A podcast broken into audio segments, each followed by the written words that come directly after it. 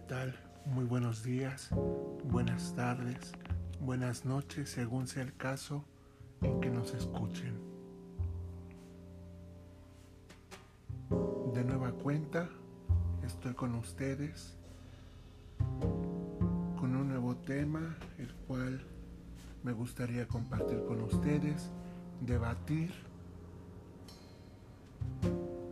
saber qué es lo que piensan me gustaría mucho que me hicieran llegar sus mensajes, su contacto, para saber qué es lo que piensan al respecto.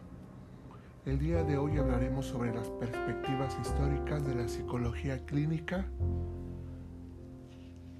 y el avance que ésta ha tenido a través del tiempo. La constitución de la psique, no solo en el discurso, en la teoría, sino la evolución del pensar y el tratamiento en la institución. Diremos pues que el primer tratamiento se remonta a la edad de piedra, esa primera edad donde quienes eran convertidos y considerados como psicólogos, si pudiésemos llamarlo de esa manera, los que comprendían la mente, los que tenían esa capacidad de poder comprender lo que pasaba dentro de la mente, si bien era una cosa extraña, algo que no estaba definido, eran los brujos quienes podían comprender, quienes podían saber qué es lo que pasaba en el interior de la cabeza. Los dolores de cabeza acompañados de ataques, de convulsiones, eran estos mismos, los brujos, como ya mencioné, quienes se encargaban de poder estudiar, de alguna forma diagnosticar y decidir qué es lo que se podía hacer. Pensemos el diagnóstico no como el siglo XIX, siglo XX, sino un diagnóstico como la trepanación, la perforación del cráneo con un instrumento quirúrgico de aquella época con el objetivo de que se escapara el espíritu diabólico. Desde entonces pues podemos pensar cómo se creía que existía una conducta anormal. Esta conducta anormal, pues, se atribuía a demonios o a dioses que habían tomado posesión de la persona. Se consideraban que procedían de un dios irritado o de un espíritu maligno. Lo que habría que preguntarnos acá era que tenía un cuerpo de diferente a otro, que ese Dios, ese espíritu maligno, decidía posarse sobre ese cuerpo. Eso será interesante pensarlo para poder ahí hacer la diferencia de lo que es o no es lo correcto hacia una conducta anormal. No perdamos de vista también la época en la que estamos considerando se creía también una conducta normal porque provenía de un demonio o de un dios. El primer tipo de tratamiento específico para la posesión diabólica fue el exorcismo. Dependía por supuesto de las técnicas. Había diversas, diversas técnicas, por ejemplo la magia, las oraciones, los encantamientos, sonidos y brebajes. Dependía mucho de lo que el individuo presentara como sintomatología para que éste fuera, entre comillas, diagnosticado como brujo,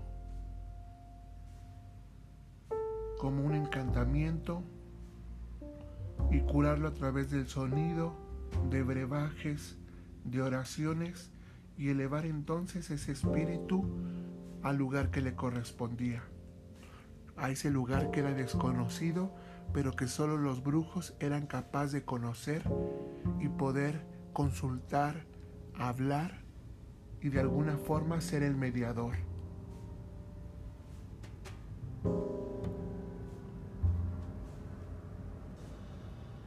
Hipócrates hace un avance importante a esta parte de la historia.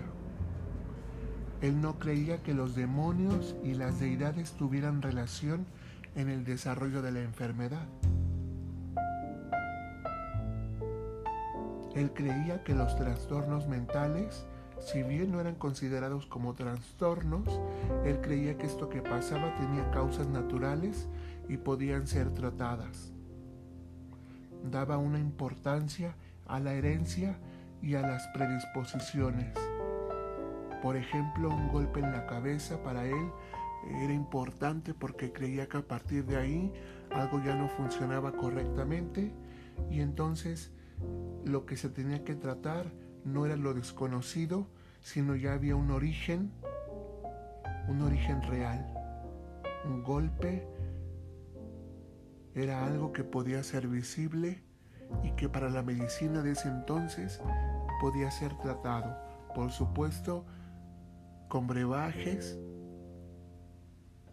con encantos, oraciones, magias, de acuerdo a la época. Había tres tipos de trastornos mentales.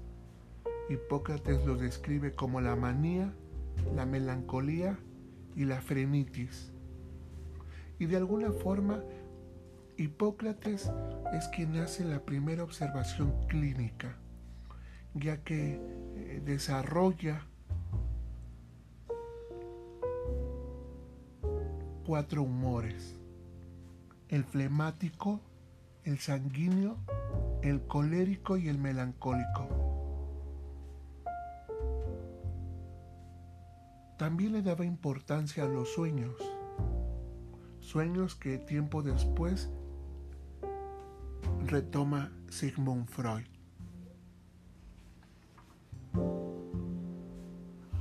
Platón también considera el cómo tratar a las personas con un trastorno mental creía que los fenómenos que sucedían, estos fenómenos que ahora conocemos como psicológicos, esta griega del alfabeto como fenómeno psi, era una respuesta del organismo que reflejaba su estado interno y sus apetitos naturales. Él creía que había importancia de las diferencias individuales, es decir, la inteligencia y las capacidades. Sin embargo, Platón llega más allá. Él cree que ante esto que sucede dentro de la psi hay un tratamiento. Y él considera que el resultado al estudio de la psique debe ser el cuidado hospitalario. Aristóteles también realiza una descripción de la conciencia. Los trastornos mentales provocados por factores psicológicos como la frustración y el conflicto son lo que desarrollan en el ser humano que algo esté bien o que algo se salga fuera de contexto que pueda ser controlado o incontrolado. En Grecia y en Roma también existen cambios en el tratamiento. Se pensaba que un entorno agradable tenía un gran poder terapéutico. Entonces se buscaba que los pacientes estuvieran cómodos hubo nuevas contribuciones sobre lo que era la anatomía del sistema nervioso, dividieron las causas de los trastornos mentales y ahora ya eran físicas y mentales. Fueron capaces de poder hacer esa distinción y marcar esa línea entre el problema físico y el problema mental y lo que cada uno involucraba. Dieron cuenta de la conciencia y lo que esto implicaba. Para la Edad Media es importante recurrir a ella porque es una clave en la psicología clínica. Existe el primer hospital mental. En el año de 1792 después de Cristo, en Bagdad, se empieza a recibir un tratamiento humanitario. En Europa, el tratamiento de las personas psicológicamente enfermas se caracterizaba más por la superstición que por los intentos de comprender su conducta. Gana pues popularidad la explicación sobrenatural. Y es que esta cosa de no poder explicar de alguna forma siempre era más vendible para las personas, era más creíble en el sentido de que al ser sobrenatural era algo que no estaba al alcance del entendimiento de la persona, le sobrepasaba. Es importante pues pensar la historia de cómo es que se comienza a pensar la psiquis, la clínica la psicología y cómo la historia va marcando el eje de lo que tiempo después, algunos siglos, será el eje central para el estudio de lo que es la conciencia y tiempo después, con el precursor de lo inconsciente Sigmund Freud, encontrar nuevas respuestas a lo que traerá los designios de la mente. Amigos, dejemos por ahora, esto fue una parte de las perspectivas históricas en la psicología clínica.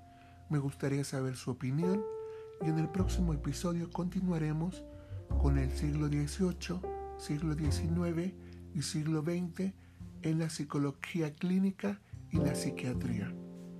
Les envío saludos Espero que me hagan llegar sus preguntas, opiniones al respecto y podamos hacer que el conocimiento siga creciendo.